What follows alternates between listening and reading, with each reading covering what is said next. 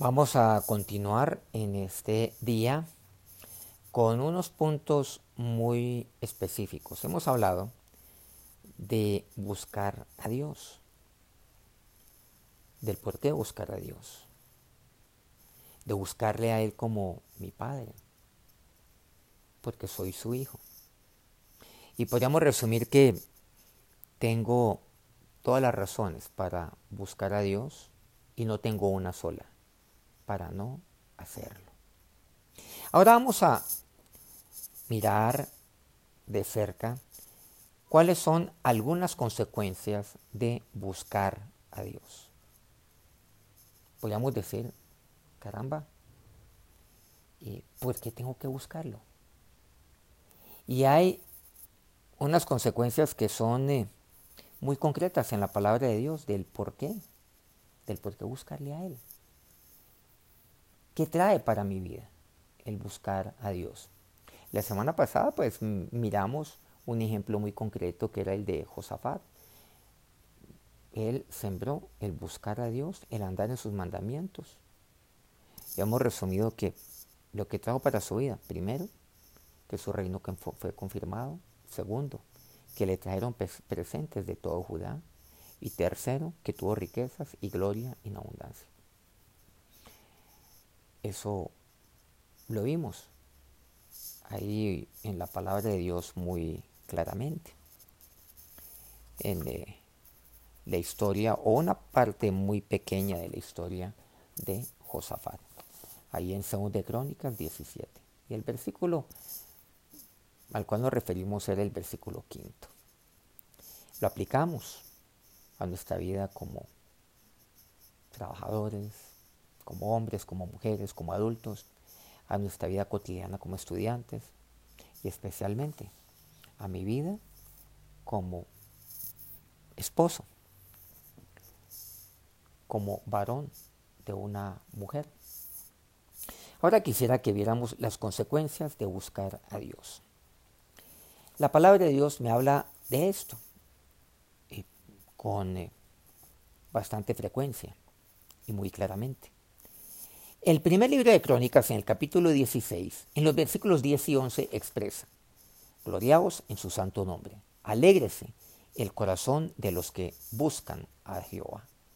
Buscad a Jehová y su poder, buscad su rostro continuamente. En primer lugar, trae a mi vida alegría. Qué importante esto, trae alegría a mi vida el buscar a Dios.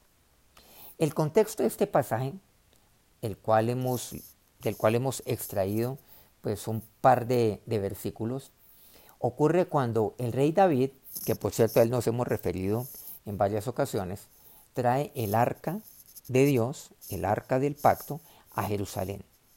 Y entonces, pues hay, hay voz de júbilo, hay voz de alegría. Y miren lo que ahí me expresa la palabra de Dios, lo que, lo que allí declamaban, lo que allí cantaban y decían, gloriaos en su santo nombre. Alegres el corazón de los que buscan a Él, de los que buscan a Jehová. Y, y el versículo 11, buscad a Jehová, búsquenle a Él, busquen a Dios. Dice, buscad a Jehová y su poder, buscad su rostro continuamente. Ahí nos hemos referido mucho a lo que es el rostro de Dios. Es que cuando hablamos acerca de buscarle el rostro de Dios, recordemos, segunda de Crónicas 7, 14. Si se mi pueblo, sobre el cual mi nombre es invocado, lloraren y buscaren mi rostro y se convirtieron de sus malos caminos. Entonces yo iré de los cielos, perdonaré su pecado y sanaré su tierra. El buscar el rostro de Dios es acercarme a Él. No olvidemos que yo reconozco a una persona es por el rostro. Para yo eh, reconocer a una persona tengo que buscar su rostro, acercarme a Él. Y naturalmente ahí está el ejemplo de Moisés. Dios aclara. Y Él afirma, dice, no, yo con Moisés no hablaré, no hablaré ni en sueños ni en visiones, sino que con Él hablaré claramente. cara a cara, dice así. El cara a cara con Dios. El cara a cara que Moisés tenía cuando él subía a la presencia de Dios. Por ejemplo, al monte Sinaí. Cuando Dios lo llamaba a estar a solas con Moisés. Buscad a Dios, buscarle continuamente. Pero esto, ¿qué trae a mi vida? Alegría. Trae alegría. Y yo voy, tanto voy con alegría a buscarle, como cuando yo le busco, yo bajo con alegría. Por decirlo de alguna manera, yo subo al monte con alegría.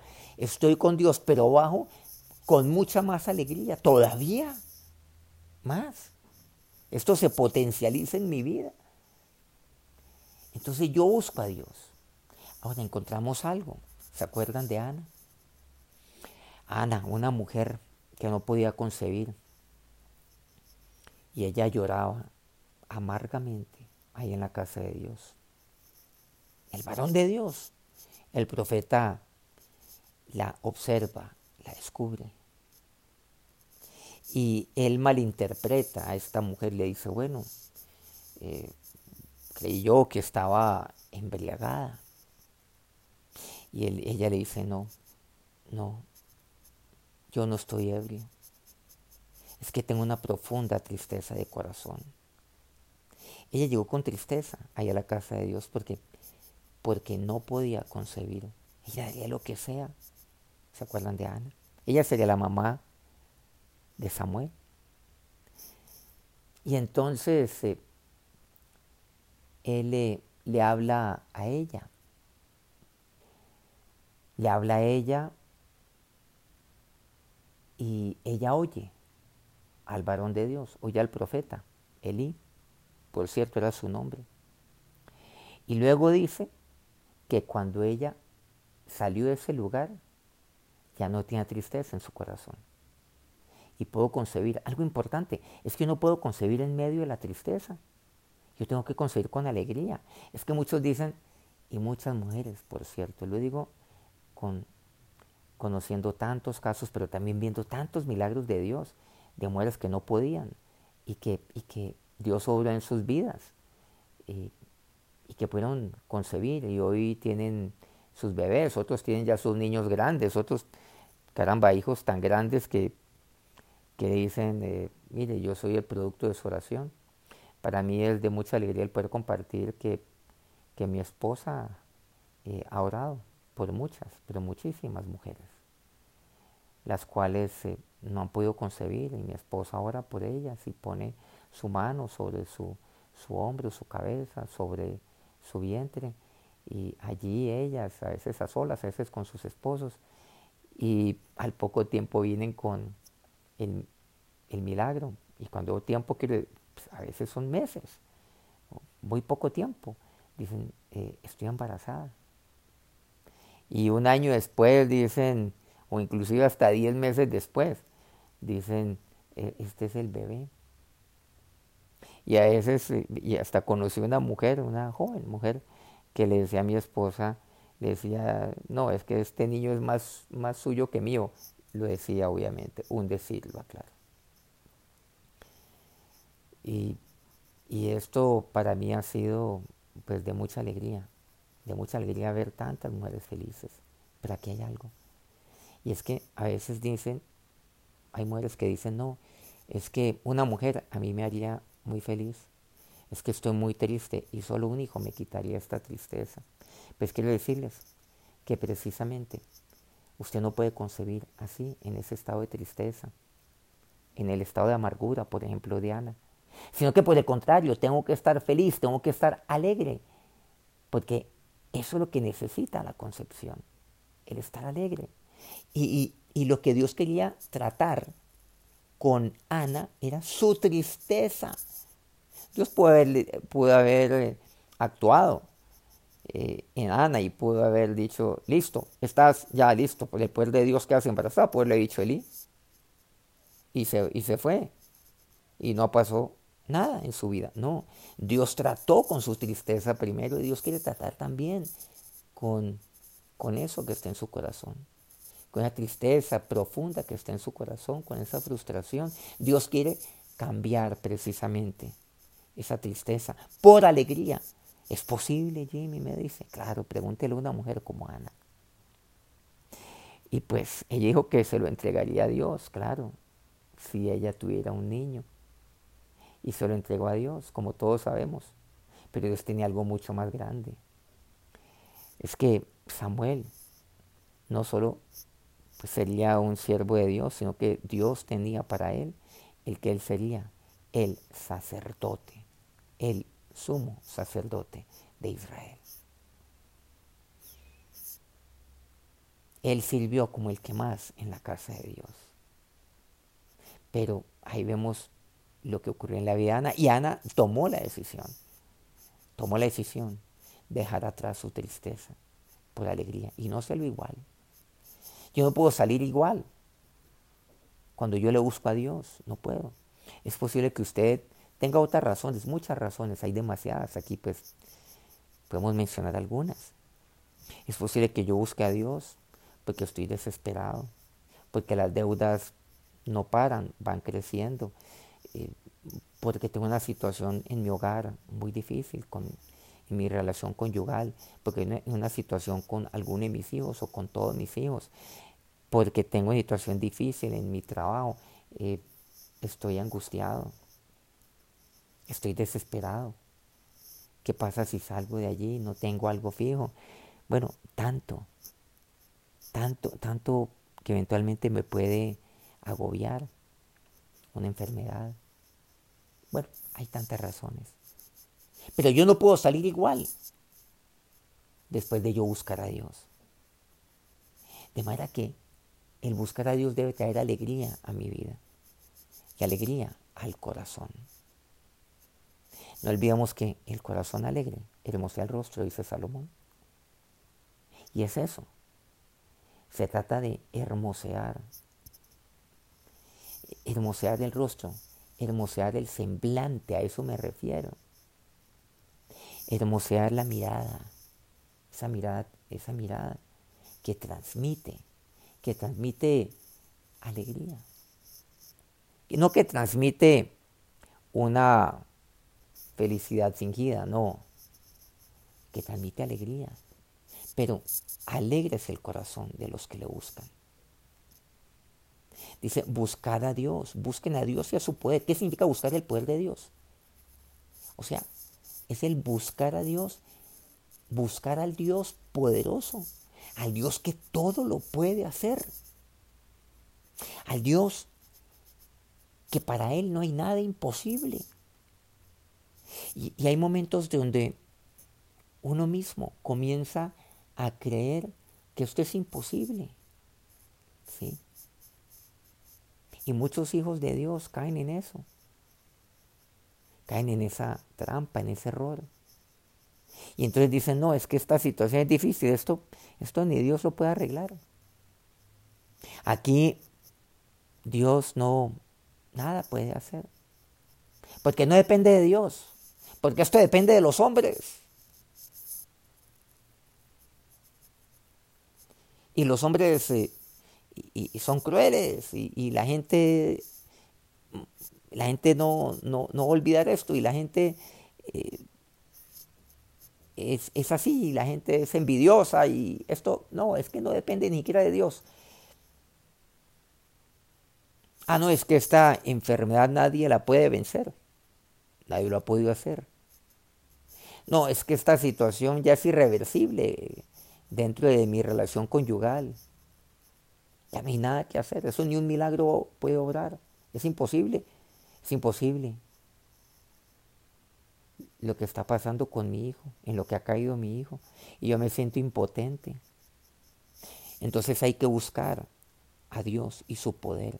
Crea en el poder de Dios. Busque a Dios creyendo que le hay. De esto se trata la vida de fe.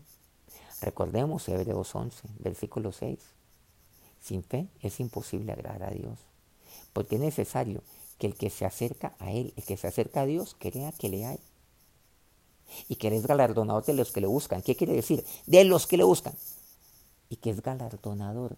Miren, ¿de qué se, de qué se trata? De que yo si merezco buscarlo. Pero ¿a qué se requiere con merezco buscarlo? Ojo con esto, cuidado. Aquí quiero que me dejen terminar lo que voy a decir, porque si no, aquí cualquiera podría interpretar que se trata de obras, pues, ¿no? Y por obras, no, yo no, yo no puedo, es por la gracia de Dios. No, que es galardonador de los que lo buscan. ¿Qué quiere decir?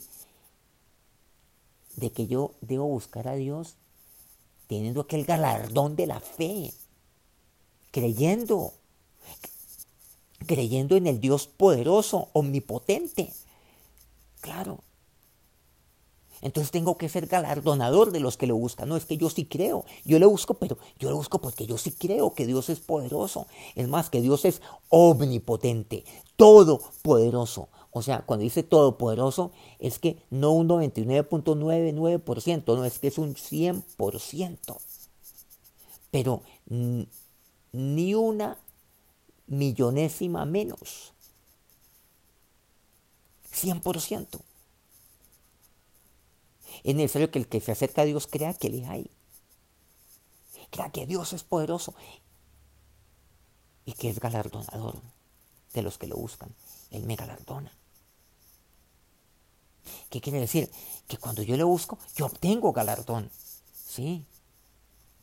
Cuando yo le busco, ¿y saben lo que Él trae para mi vida? Él trae para mi vida tantas cosas. Aquí hemos mencionado una sola, alegría. Yo no puedo salir igual. Él, yo, yo tengo que creer que Él puede cambiar mi lamento en baile, mi tristeza en alegría. De que Él puede cambiar aquel semblante que está decaído.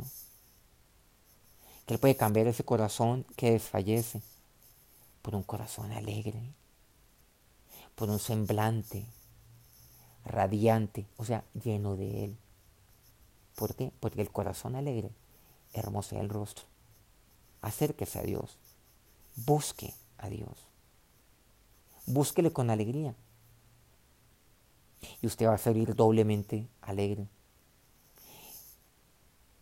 Y si usted le busca, como Ana, con el corazón entristecido, usted no puede salir así. Usted Debe creer que Dios lo puede cambiar y saldrá como Ana, alegre. ¿Saben por qué solo alegre? Porque ella creyó.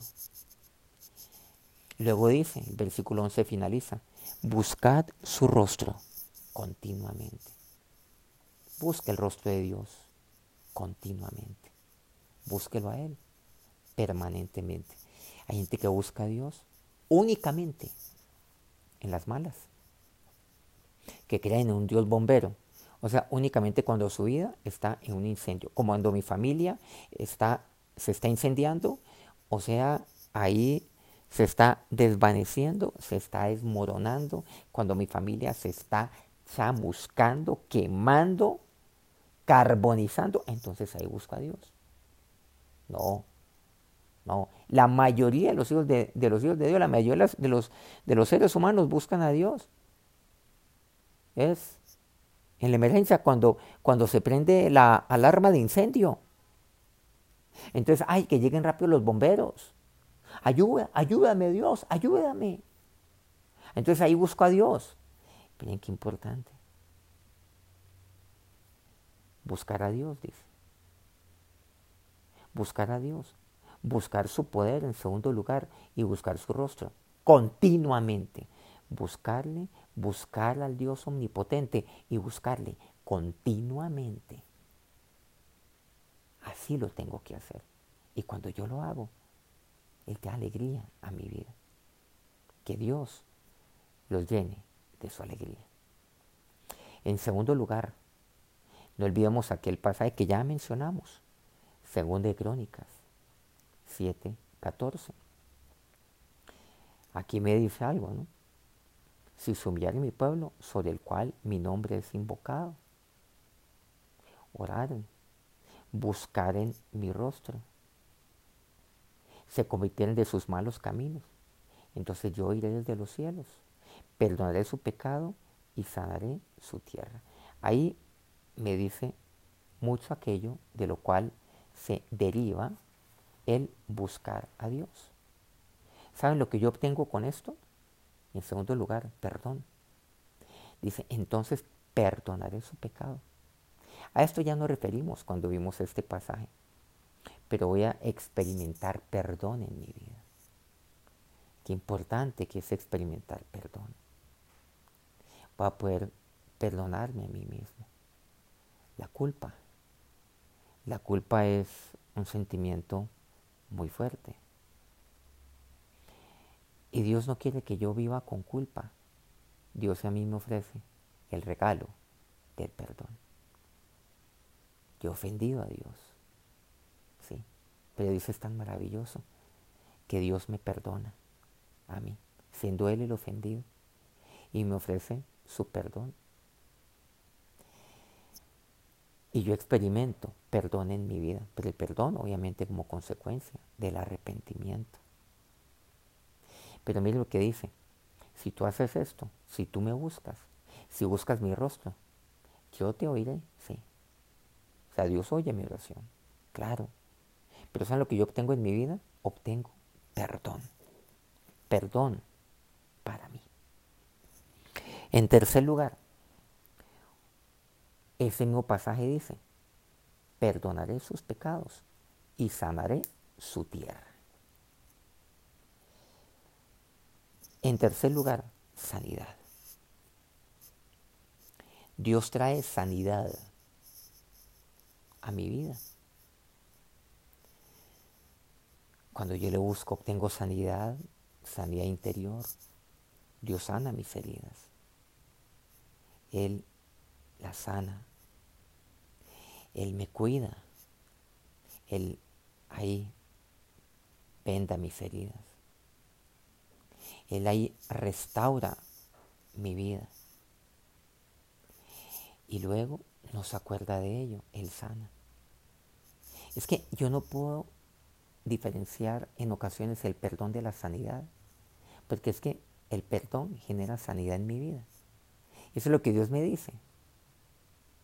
En segundo lugar, obtengo perdón, pero el tercero, obtengo sanidad en mi interior. Yo necesito ser sano pero también necesito perdonar a otros. Pero también necesito experimentar sanidad en mi vida. Frente usted ha sido el ofendido, ha sido el agredido. Pues Dios tiene para usted eso. La vida de sanidad. También Dios tiene para usted el sanarlo. Dios quiere sanar su vida. Y a veces pensamos que esta herida jamás va a cerrar. No, es que la sanidad involucra todo esto, restauración total. En todo su ser. Y eso es lo que Dios quiere. También. Dios quiere sanarlo.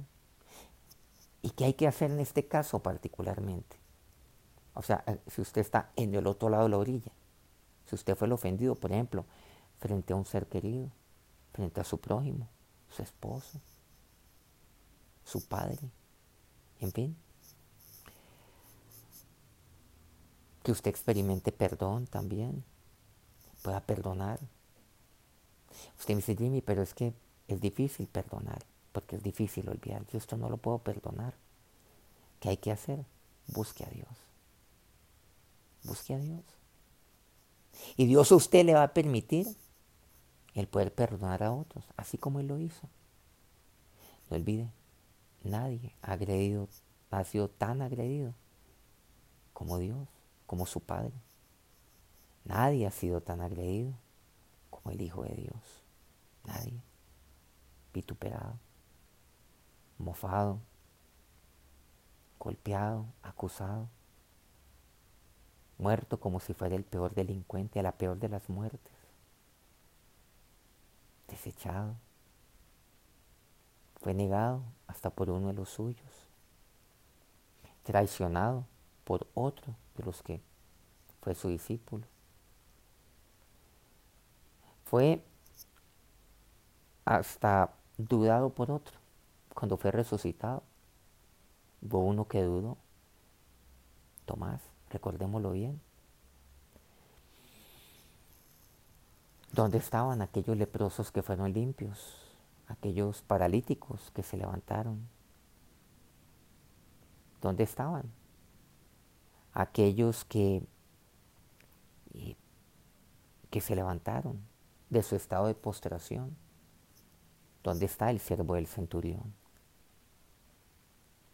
¿Dónde estaban todos aquellos que oyeron y que no lo podían hacer? ¿Dónde estaban todos aquellos que fueron objeto de la misericordia de Dios? ¿Dónde? ¿Dónde estaban los cinco mil que fueron alimentados por Él? Y que ven el milagro de Dios. ¿Dónde? ¿Dónde estaban? Todos aquellos a quienes Dios le dio provisión. ¿Dónde estaban los que aparentemente creyeron? Ahí en la cruz. Ninguno. Nadie sobre nadie se experimentó mayor ingratitud que sobre Él, sobre Cristo. Y sin embargo, Él en la cruz le expresó a su Padre, Padre, perdónalos porque no saben lo que hacen. Perdónalos. ¿Saben qué? Que eso es sanidad. Claro, perdónalos. Ese es el amor. Él buscó a su Padre y le dijo eso. ¿Y buscó para qué? Qué interesante. Le buscó para, le busco intercediendo por usted y por mí. Porque allí estábamos usted y yo. Ahí en ese monte, sí. claro, el monte de la calavera. En el Calvario estábamos usted y yo. Ahí no solamente estaban los romanos y los judíos. Ahí estábamos los colombianos, los mexicanos, Ahí estábamos los dominicanos. Ahí estábamos los argentinos. Ahí está usted y yo. Sí. Porque no sabíamos lo que estábamos haciendo. Porque muchas veces no sabemos lo que hacemos. Ahí lo dice el Señor. pero ¿qué hay que hacer? Busque a Dios. Busque a Dios. Para que, para, para que usted pueda perdonar busque a Dios. Busque su rostro. Y para que usted experimente sanidad, busque a Dios. Dios tiene para usted esto y tiene muchísimo más. La búsqueda de Dios trae alegría, trae perdón, trae sanidad. Que Dios los bendiga ricamente.